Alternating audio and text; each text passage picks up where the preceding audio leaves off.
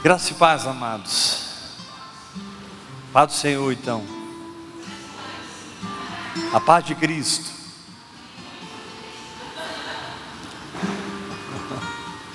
Amém. Nós estamos meditando sobre a liberação da fé, o funcionamento da fé. Abra a sua Bíblia em Romanos, capítulo 5.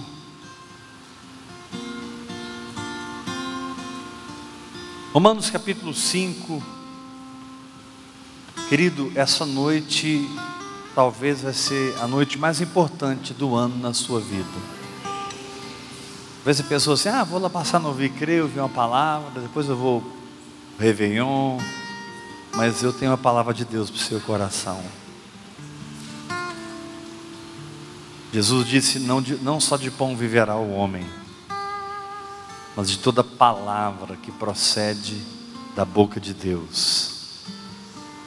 Eu vivo da palavra que sai da boca de Deus para mim.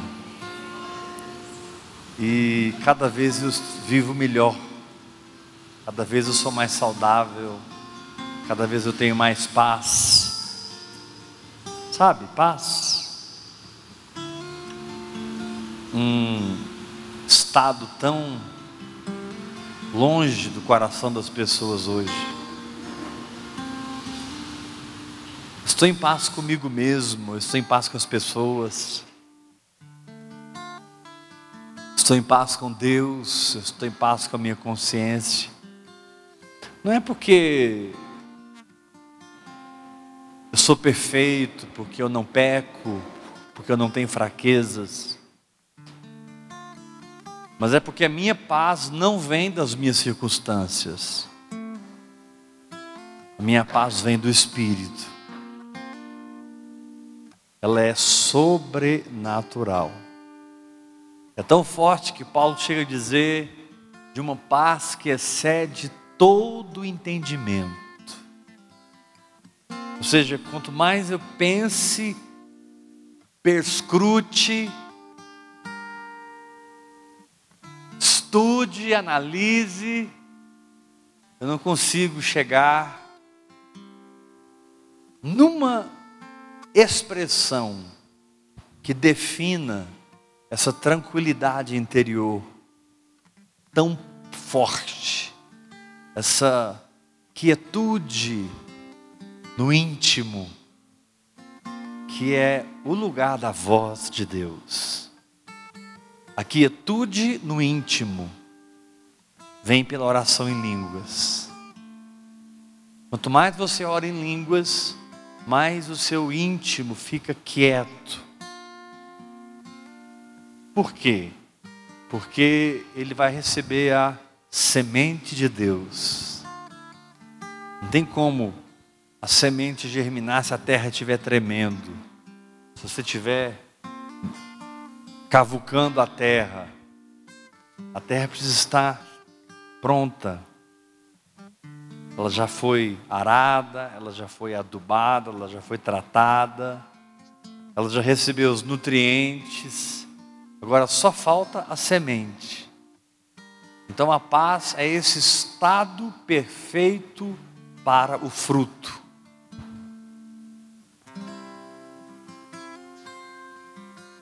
A paz é essa condição íntima que promove a fé. Muitos, por serem extremamente pentecostais, gostam de gritar, gostam de pular e de se expressar para Deus, isso é muito bom. Não tem como você colocar o dedo da tomada, ficar assim olhando para os outros com a cara normal, você vai dar uma chacoalhada legal. Quando você toca no poder de Deus, você tem uma reação, não tem jeito. Mas a paz constitui aquele perfeito terreno para a fé. A paz. Por isso a Bíblia diz que nós não somos justificados por obras. nós somos justificados por fé. Porque as nossas obras nos remetem a olhar para nós mesmos. E tem dia que a gente acerta, aí a gente pode ficar soberbo. Tem dia que a gente erra feio, aí a gente pode ficar depressivo. E a sua paz fica dependendo da sua emoção.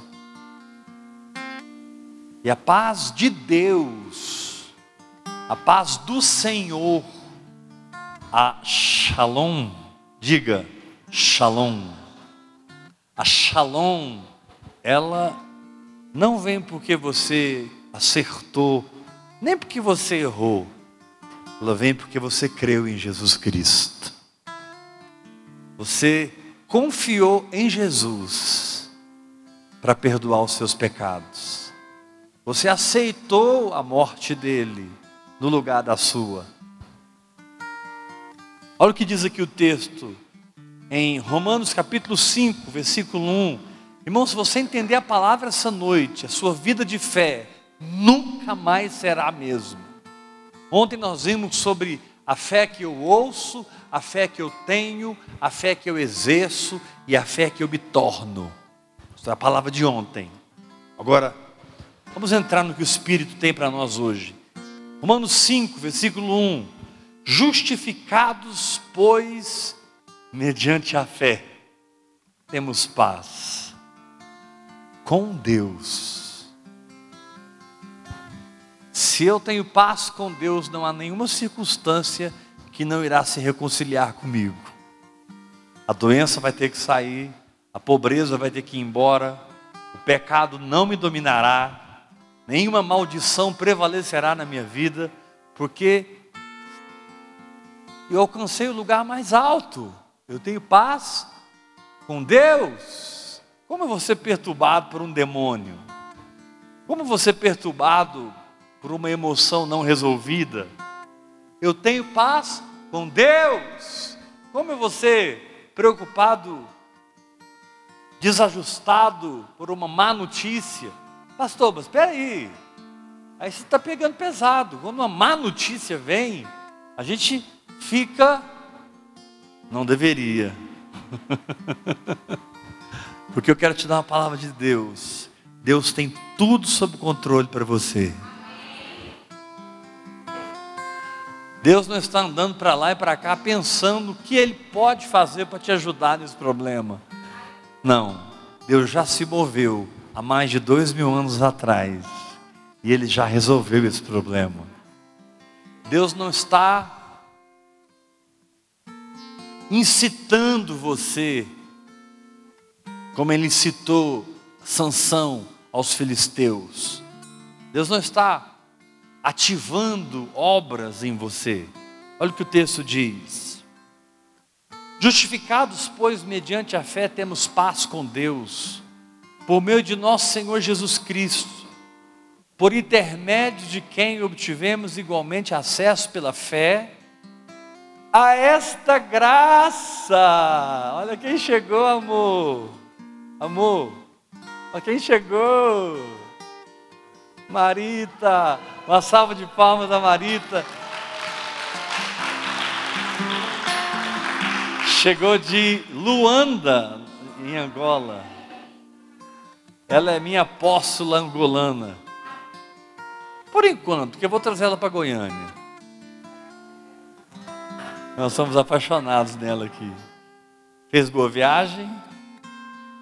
O, o que eu vou pregar, você está transmitindo com seus olhos. Amém. Seja bem-vindo. Muita saudade. Justificados, pois, mediante a fé, temos paz com Deus. Diga, eu tenho paz e pronto, acabou. Mas essa paz não é por intermédio de uma religiosidade, de algo que eu faço, é por meio do nosso Senhor Jesus Cristo. Irmão, as coisas do Espírito sempre são através de Jesus Cristo. Repita isso comigo: as coisas do Espírito sempre são através de Jesus Cristo. Nunca pense que você pode acrescentar algo à graça, porque ao tentar fazê-lo, você irá afrontar a graça. Nunca tente completar a receita. Nunca olhe para a receita do amor de Deus e pense assim: ah, está faltando aqui um sacrifíciozinho, uma campanhazinha, está faltando aqui um sacrifício financeiro, um dízimo, eu preciso orar a noite toda, é porque eu não estou orando muito. Olha o que diz, versículo 2: Por intermédio de quem? O que ele é, fez e disse. Obtivemos igualmente acesso pela fé a esta graça, na qual estamos firmes. E gloriamos-nos na esperança da glória de Deus. Olha que coisa, irmão. Gloriamos-nos na esperança, não é da doença, não é do pecado, é na esperança da glória de Deus. Eu, como profeta, digo: o que está vindo sobre você hoje é a glória de Deus. Vou dizer novamente: o que está vindo sobre você hoje é a glória de Deus. E acabou de chegar outra filhinha que eu sou apaixonado nela. Linda. Amém. Diz aqui a palavra. Versículo 3: E não somente isto, aí ele pega pesado. Romanos 5:3. Mas também nos gloriamos nas próprias tribulações. Agora preste atenção. Ele não disse que se. Senta de lá, querido, ó. Do lado da. Ele não disse que se gloriou pelas tribulações. Ele disse que se gloriou na tribulação. O que é se gloriar? Repita comigo: se gloriar. Tomar um banho de glória. Muitas vezes você está meio estressado, desgastado, desanimado. Sabe o que está precisando? Tomar um banho de glória entrar no chuveiro do Espírito Santo e deixar a água cair. Sabe? Não tenta ficar respondendo aqui na cabeça as coisas. Não tenta ficar equalizando no emocional. Não. Entra debaixo do chuveiro e começa recalabachotoroburondo rebanar. Eu te adoro, eu te louvo, Pai. Eu te amo, eu te glorifico. Aleluia! Você sem nenhum motivo natural, mas com todos os motivos de fé, toma um banho de glória. Você não pode tomar um banho de glória, irmão, só domingo, na celebração. Puxa, eu gosto de ouvir e crer, porque domingo é o culto da celebração, tem um louvor, os irmãos dançam, pulam, gritam, a palavra vem, eu sou renovado, eu vou embora para casa, para cima. Não, você já tem que chegar aqui para cima. Você não tem que chegar aqui para receber fogo. Você tem que chegar aqui para liberar o fogo que você recebeu a semana inteira. Não tem que chegar aqui para receber, porque a Bíblia diz: é melhor dar do que receber. Você tomou tanto banho de glória durante a semana, que quando a gente se encontra, é um oceano de glória. Verso 3: E não somente isso, mas também nos gloriamos nas próprias tribulações. Diga, nas tribulações, eu só tenho uma coisa a fazer: banhar-me com a glória.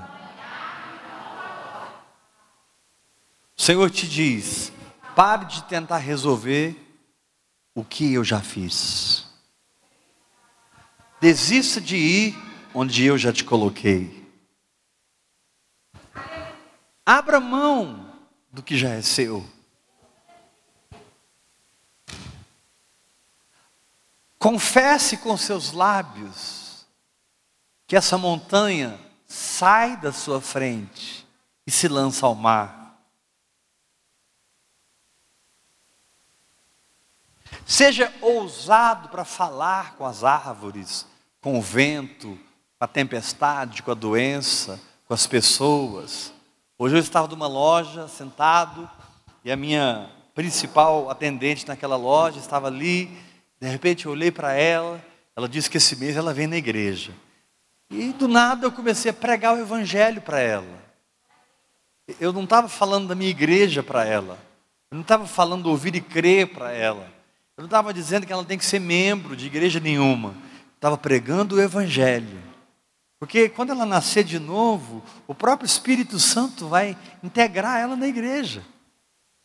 A gente não tem que pregar a igreja, a gente tem que pregar Cristo. Nunca exalte o nome da igreja que você frequenta, mas proclame o Evangelho para as pessoas.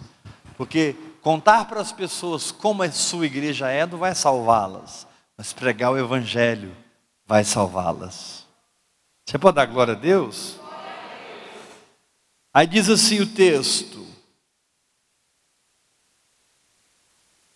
E não somente isso, mas também nos gloriamos nas próprias tribulações, vírgula. Por que, que eu me glorio? Por que, que eu tomo um banho de glória? Sabendo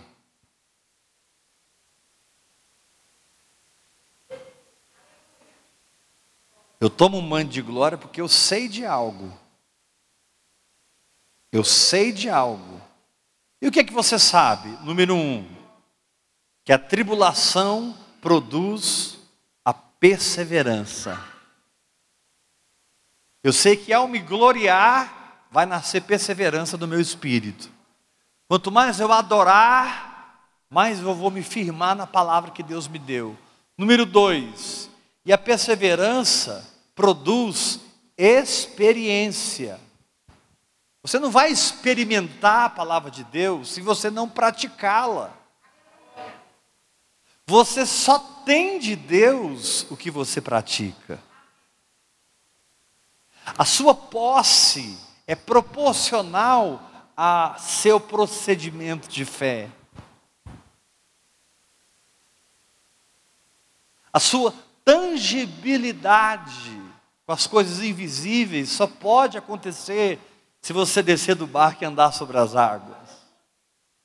E Jesus pode te dizer: vem, mas dar o passo é seu. É o comportamento de fé que vai gerar em você uma palavra chamada aqui por experiência. Paulo diz lá em 1 Coríntios sobre uma palavra dada aos experimentados. 1 Coríntios capítulo 2. Querido, Deus quer te fazer alguém experimentado. Por isso, ele disse para Timóteo: procura, Timóteo, apresentar-te a Deus aprovado, como obreiro que não tem de que se envergonhar por quê? Porque maneja bem a palavra da verdade. Porque ele usa a expressão procura apresentar-te? Por causa da comunhão que você tem com o Senhor todos os dias. Por que, que ele acrescenta ao apresentar-te a palavra aprovado? A palavra aprovado no grego é a palavra dokmos. Dokmos era uma moeda padrão para revelar se determinada moeda era legítima ou ilegítima.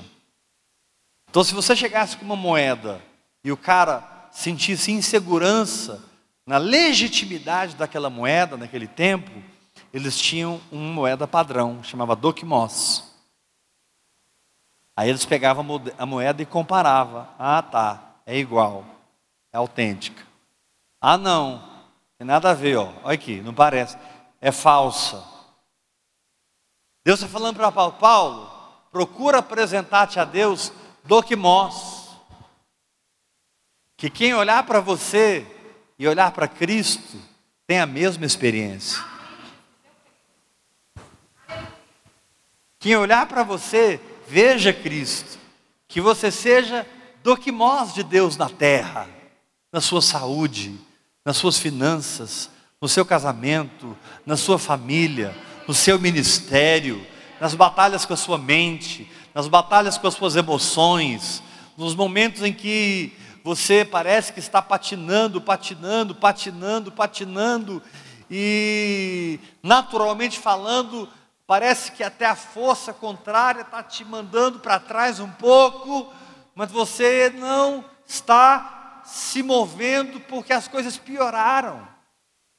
Você continua adorando. Você não está desistindo porque as coisas pioraram. Você continua confessando a palavra.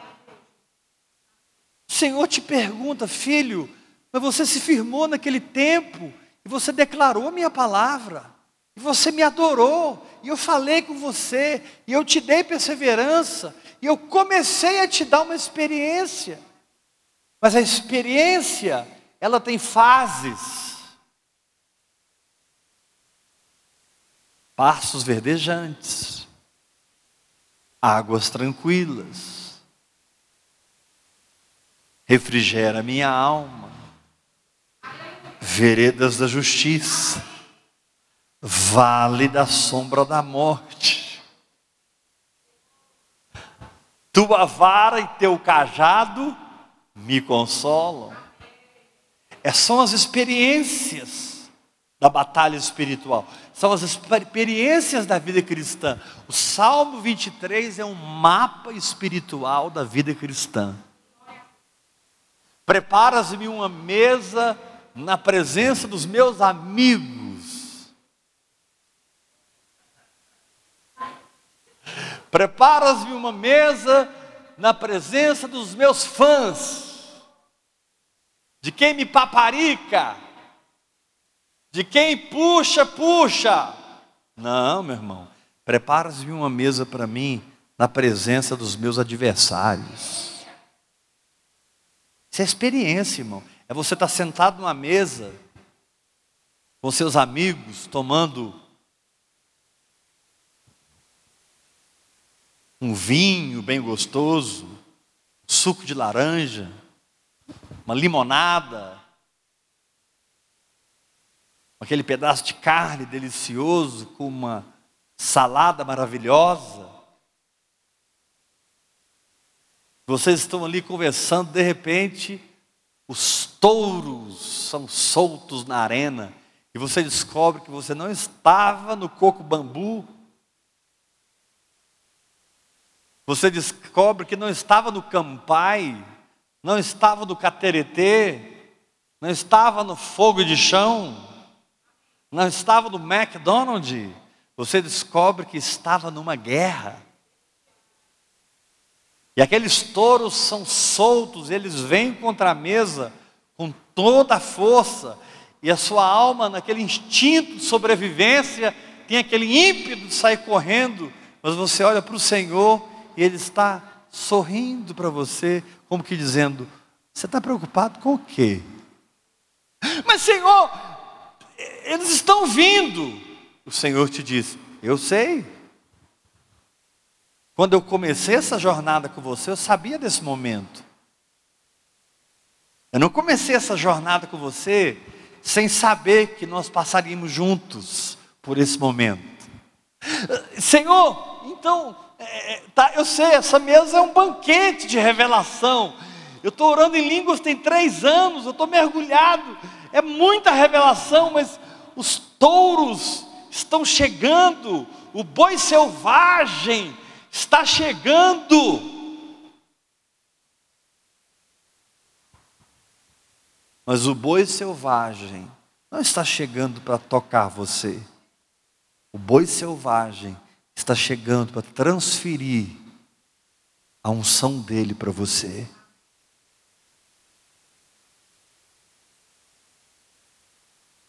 O boi selvagem rompe limites. E os inimigos vão assistir o boi selvagem transferir para você o que os seus inimigos não têm, irmão. O diabo não tem o que você tem. O diabo não tem o que você tem. Que você tem é maior, que você tem é mais forte, que você tem é absoluto, que você tem é solução que você tenha resposta, que você tenha milagre. Você é uma fonte que jorra milagres.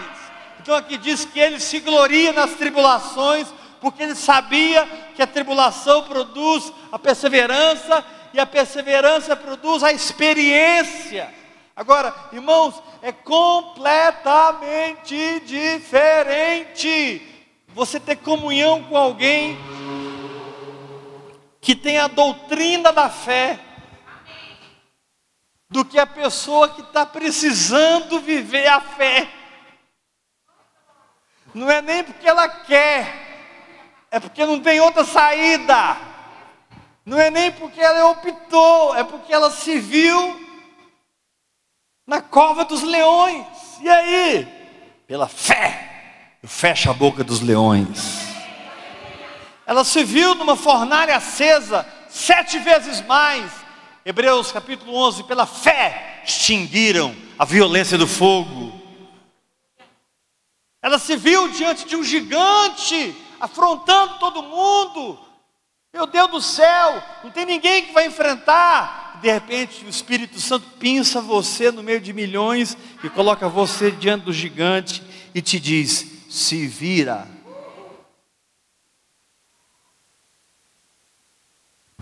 Senhor, mas é um gigante. Eu sei. Senhor, mas ele está todo armado. Não diga.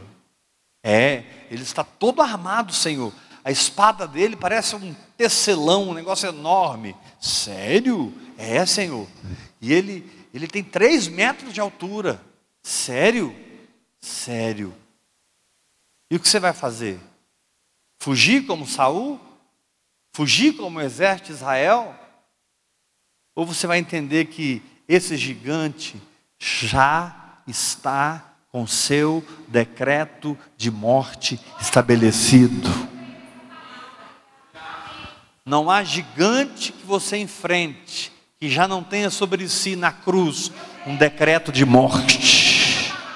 Por isso a Bíblia diz em Colossenses capítulo 2 que na cruz os principados e potestades foram despojados. Ou seja, na cruz os principados e potestades foram desarmados. O diabo é um marimbondo sem ferrão.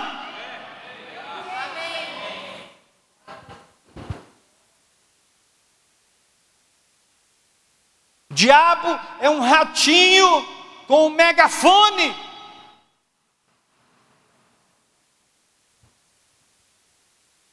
Se você soubesse quem você é, você nunca mais perderia tempo discutindo com o diabo. Você tem um comportamento de quem está com o diabo debaixo dos seus pés. E é isso que você iria experimentar. Levanta suas mãos e diga assim: Deus quer me dar muitas experiências mais forte. Deus quer me fazer alguém experimentado. Experimentado. Alguém que vive o que a palavra diz. Mais forte. E porque vive sem nenhum esforço, flui.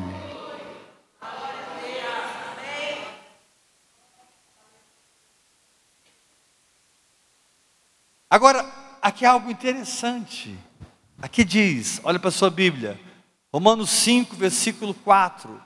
E a perseverança produz a experiência, e a experiência produz a expectativa real de um acontecimento.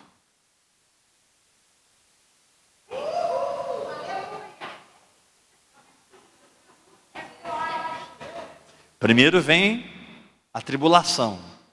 Aí você toma um banho de glória. O banho de glória te dá perseverança.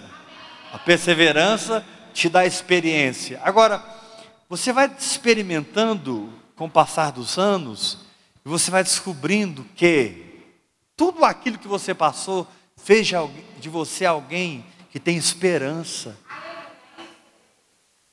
Você não é alguém que tem incredulidade, que é uma carne que recebe a derrota.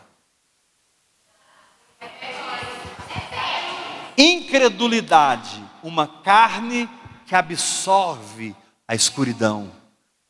Incredulidade, uma carne que governa o que eu penso e o que eu sinto.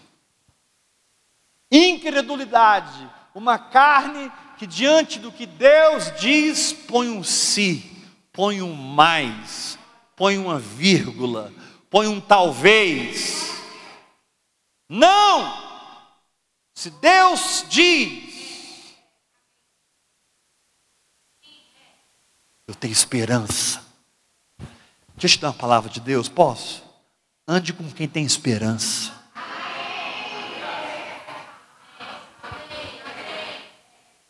Ah, pastor, mas eu, eu quero andar com pessoas que têm um milagre já.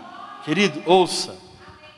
É, é quem tem esperança que vai dar a fé, a substância para o milagre. Esperança, ela é substantificada pela fé. É a fé que dá substância à esperança. Mas se você não tem esperança, a fé não tem o que substantificar. Se você não tem esperança, a fé não tem o que criar.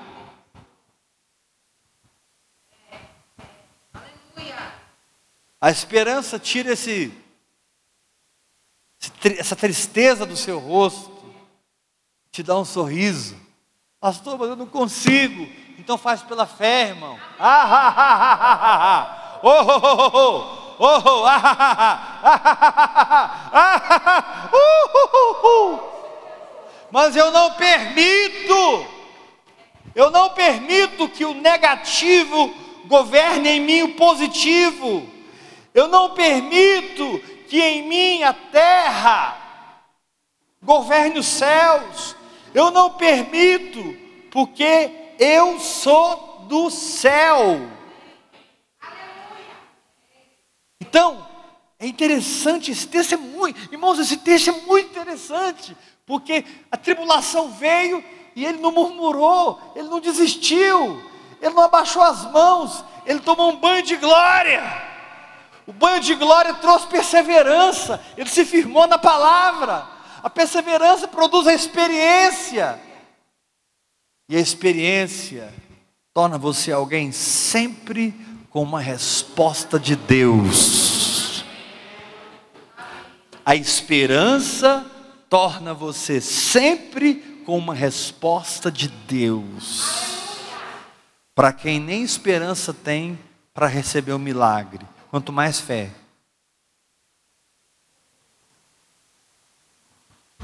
Diga assim comigo: esperança, a matéria-prima da fé.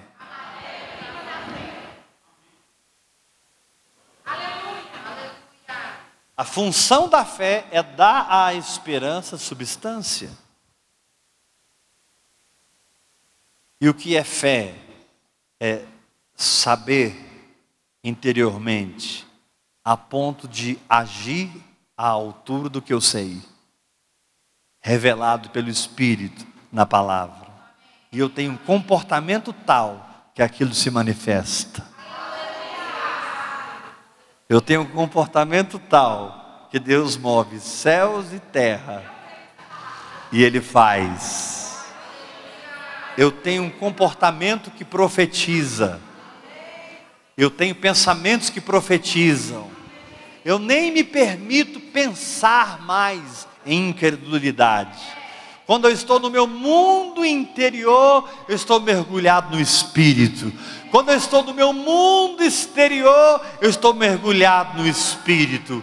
Eu já não sei se eu estou no interior ou no exterior, porque o meu espírito e a minha alma se fundiram em um só e se tornaram um no espírito de Jesus Cristo.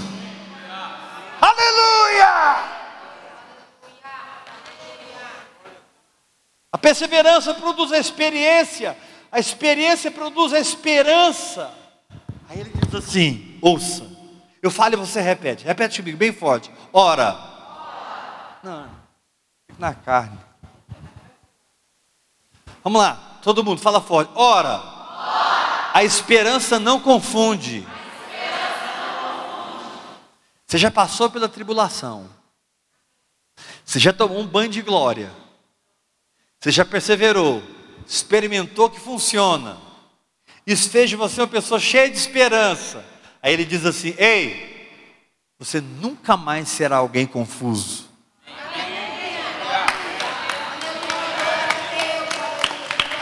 Pode aplaudir forte a palavra. Você nunca mais será dúbio. Você nunca mais será titubeante, oscilante. Você nunca mais será laicar. Um pé no mar e outro pé no barco. Você não será mais duplo. A palavra de Deus diz que o Senhor odeia a duplicidade. Tem gente que é e é também, não, peraí, está errado. Como é que é e é? São os mornos. Ele não é quente, mas também não é frio. O Senhor tem uma ânsia de vômito. Porque para Ele é tão simples. Para Ele é tão simples que você precisa andar com Ele, para que seja simples para você também. Para Ele é tão simples que você precisa ter intimidade com Ele, para que seja simples para você também. Ora, a esperança não confunde, porque o amor de Deus é derramado em nosso coração pelo Espírito Santo que nos foi outorgado. Levanta suas duas mãos, você vai gritar comigo: a esperança não confunde, porque o amor de Deus é derramado, é derramado, é derramado em meu coração, pelo Espírito que me foi outorgado. Essa palavra outorgado é a palavra didome, forma prolongada de um verbo primário que é usado como uma alternativa de muitos termos. Dar, dar algo a alguém, dar algo a alguém de livre e espontânea vontade, para sua vantagem, dar um presente, conceder, dar a alguém que pede, deixar com que tenha, suprir, fornecer as coisas necessárias. Olha a riqueza dessa palavra, irmão. Eu estou consultando o grego. Dar, entregar, estender, oferecer, apresentar, de um escrito, entregar aos cuidados de alguém confiar algo que algo para ser administrado, dar ou entregar para alguém algo a ser religiosamente observado. O amor de Deus está derramado no meu coração. Então, a fé madura caminha debaixo do amor de Deus. Filme bem o que eu vou fazer agora, Deus Dede.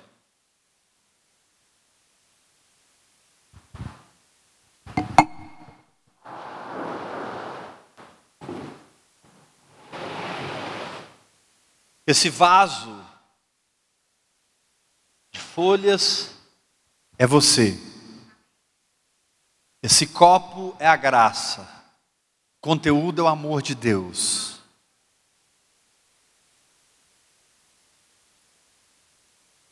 Quando você crê, Deus revela o amor derramado. Não é que quando você crê, Ele derrama. Quando você crê, ele revela o amor derramado. E como ele revela o amor derramado? A expressão que Paulo usa é fantástica, que eu li aqui. Pelo Espírito que te foi outorgado. Isso é um termo jurídico.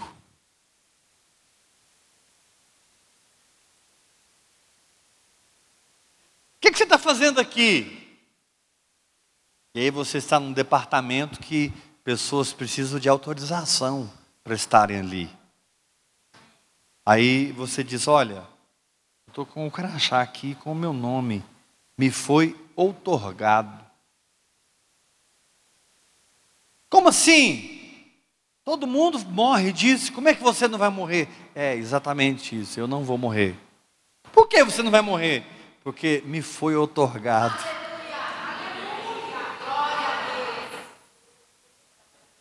Não, mas todo mundo morre disso, não tem jeito. Isso aí é.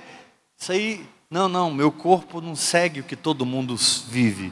Meu corpo vive debaixo de outras leis. Meu corpo vive debaixo da fé que eu imprimo sobre ele. Meu corpo obedece o que a gente conversa. Eu converso com meu corpo no chuveiro e digo, caroço, você não pode ficar aí. Hemorragia.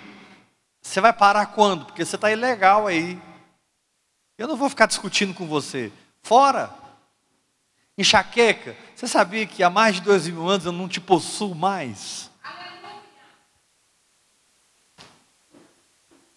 Ei, pobreza, miséria.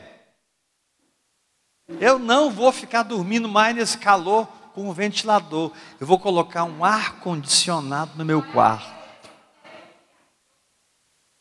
Meu quarto vai virar um polo norte. Eu vou estar em plena Goiânia, em setembro, outubro, dormindo debaixo do edredom. Por que você fará isso? Porque o amor de Deus é derramado no meu coração. Querido, ouça. Nada é maior Nada é mais poderoso, nada é mais eficiente, nada é mais completo, nada é mais revelador, nada é mais alto, nada é mais profundo, nada é mais comprido ou largo, nada pode ser comparado. Nada pode ser equivalente ao amor de Deus por você, já derramado em Jesus Cristo, no seu lugar. Então você não é alguém que crê no que sente, você crê em Jesus. A verdade para você está em Jesus. Levanta a sua mão, diga comigo: a verdade para mim não está em mim. Eu já morri. A verdade para mim está em Cristo. Diga assim para o irmão que está ao seu lado, fala bem forte, põe a mão no ombro dele. Fala assim: sabe por que essa doença não vai matar você? Porque ninguém pode morrer duas vezes da mesma doença. Você já morreu uma vez lá na cruz com Cristo. Você não vai morrer de novo. Uhul! Como que eu posso morrer de câncer se eu já morri de câncer com Jesus? Como que eu posso viver no pecado se eu já fui liberto com Ele do pecado na cruz? A cruz. Preste atenção. Gregos e judeus. Gregos e judeus. Fala bem forte, eu não. Falar de novo, você vai falar, tá? Gregos e judeus. Mas eu vou falar assim mesmo. Gregos e judeus, a cruz é a sabedoria de Deus e é o poder de Deus. A cruz revela a profundeza das profundezas. A cruz te ensina o lugar mais íntimo, mais intrínseco do coração do Pai. A cruz é Deus do lado de dentro, revelado para fora. A cruz sempre existiu, escondida como um mistério no coração de Jeová.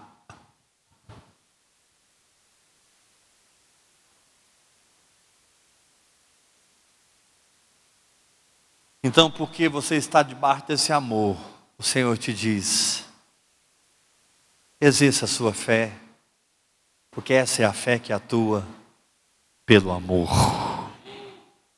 Mas como? Pelo Espírito que te foi outorgado. E o que é que o Espírito outorgado te outorgou?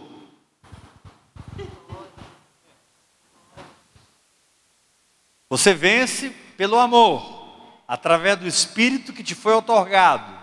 Agora, o que o Espírito outorgado te outorgou?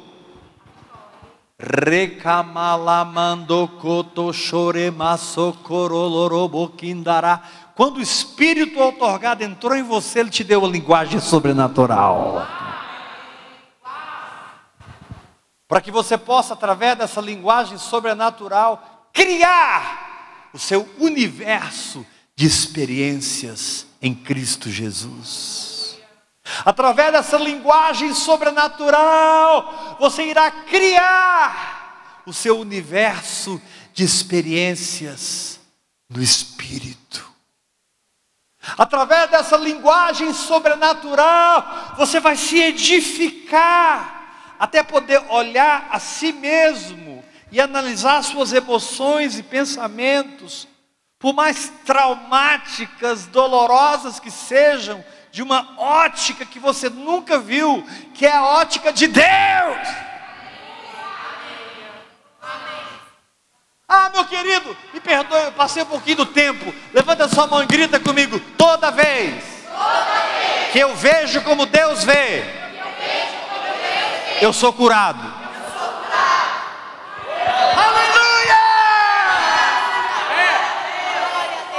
bem forte, toda vez, que eu transcendo pela oração em línguas e entro na ótica de Deus, não há mais nada a ser feito. Por isso eu me torno um adorador em espírito e em verdade.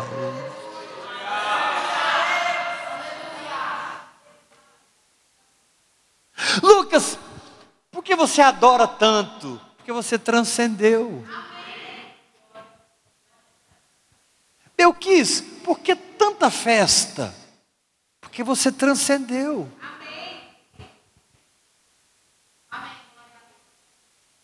Puxa, mas o inferno tem uma lista quilométrica de pessoas que passaram pelo que você está passando e chutaram o pau da barraca e desistiram e não creram mais. Como que com você essa armadilha não funcionou. E você responde para o diabo: Que armadilha?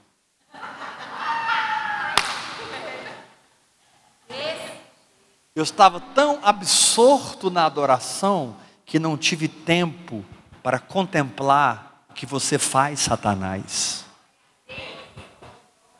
Eu estava tão absorto na meditação na palavra que eu não tive tempo para te ouvir, capeta. Eu estava tão mergulhado do meu Deus, que eu não tive tempo de ser doutrinado por demônios. Eu entrei em águas tão profundas pela oração em línguas, hora após hora, hora após hora, hora após hora. Sabe, Satanás, eu não tenho tempo de ficar escutando as suas mentiras. Você é o pai da mentira, você é mentiroso, você fala mentiras, você faz mentiras, você tem o poder e os sinais das mentiras, mas eu tenho em mim o poder e os sinais da verdade, e eu conheço a verdade, e a verdade me libertou. Diabo, olha para mim, eu não sei onde você está, em nome de Jesus Cristo, olha para mim. Você está olhando para um homem livre.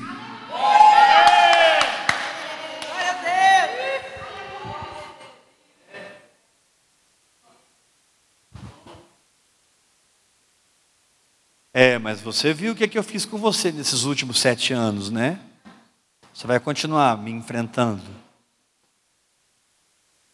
Comigo? Comigo você não fez nada. Esses últimos sete anos eu descobri o que o Espírito Santo fez comigo. Infelizmente eu vi o que você fez com muitas pessoas. Porque mil cairão ao seu lado, dez mil à sua direita, mas tu não serás atingido. Infelizmente eu pude ver o que você fez com eles, comigo não, porque em mim opera o Espírito da glória. Sempre que eu posso, eu estou lá.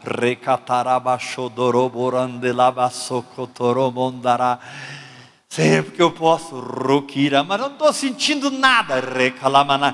Eu estou chorando de alegria, Recarama. Eu estou com raiva, Recharabanai, porque não tem a ver com as minhas emoções, não tem a ver com uma experiência pentecostal religiosa, tem a ver com a minha fé, tem a ver com a minha identidade. Como brasileiro eu falo português, mas como cidadão do céu eu falo em línguas.